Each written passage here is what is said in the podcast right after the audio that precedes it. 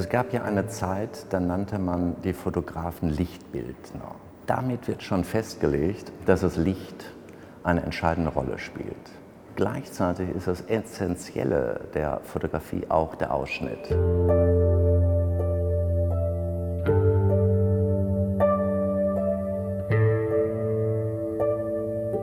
Um die Arbeitsweise zu beschreiben, wie ich vorgehe, ist dadurch festgelegt, dass ich sehr viel reise, Landschaften sehe und plötzlich innehalte, beobachte und dann versuche mir vorzustellen, wie kann ich diese Landschaft in ein Bild umsetzen.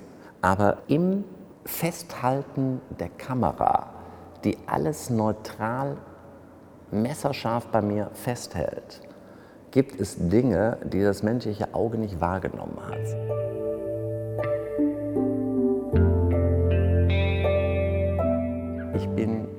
Jahrzehntelang immer nach Italien gefahren, durch die Schweiz und habe nie ein Bild gesehen. Und irgendwann einmal, das war auf dem Furka-Pass, fuhr ich dort hoch, um eine Kunstausstellung, die ein äh, Schweizer Galerist, der gleichzeitig der Betreiber dieses Hotels war, mir anzuschauen. Skulpturen, die in den Bergen verstreut installiert waren. Das war also der Auslöser, den Furka-Pass hochzufahren und in dem Moment, als ich die Passstraße hochfuhr, was jeder Bergsteiger kennt, aber ich nicht, da ich ja kein Bergsteiger bin, verwandelte sich plötzlich die Landschaft in eine geheimnisvolle, mysteriöse, wolkenverhangene, nebeldurchzogene Berglandschaft. Und das fand ich so faszinierend, dass ich dann anschließend fünf Stunden oben blieb. Es war bitterkalt. Ich konnte anschließend die Hände nicht mehr bewegen und den Drahtauslöser nur mit der Faust betätigen. Aber das war die eigene Emotion, die ich verspürte. Die Faszination, die hat mich letzten Endes dazu gebracht, das Bild, also dieses, dieses Thema der Bergwelt für mich zu erarbeiten.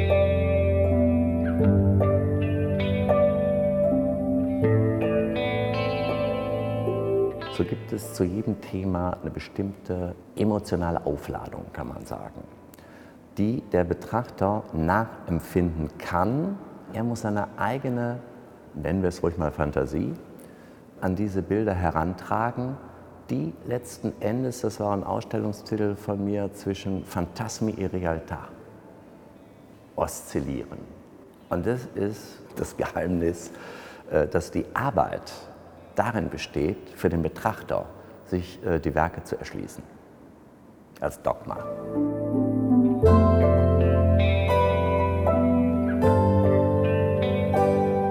Ich schaue mir äh, sehr gerne Kunst an.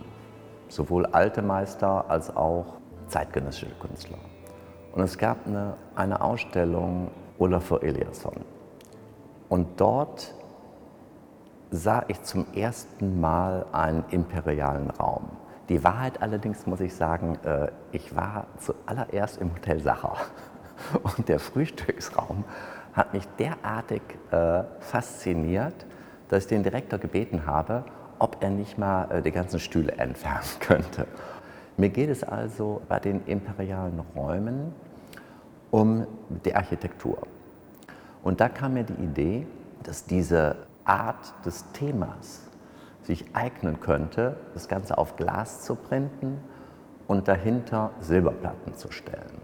Sodass der Gedanke, den ich vor Ort erlebt habe, diese faszinierende, barocke, prunkvolle Raumansicht, nochmals gesteigert wird über die Technik. Und ähnliches kann man hier erleben bei den imperialen Räumen, dass bestimmte Ansichten wirken einerseits real, aber zugleich auch verstörend nicht mehr real. Nicht surreal, aber es ist eine oszillierende Form der Realität, die zwischen positiv und negativ springt. Das heißt, die Rätselhaftigkeit, die ich versucht habe zu erzeugen im Bild, soll die Irritation beim Betrachter erzeugen und das wiederum die Imagination hervorrufen. Das ist die ästhetische Strategie hinter meiner Arbeit.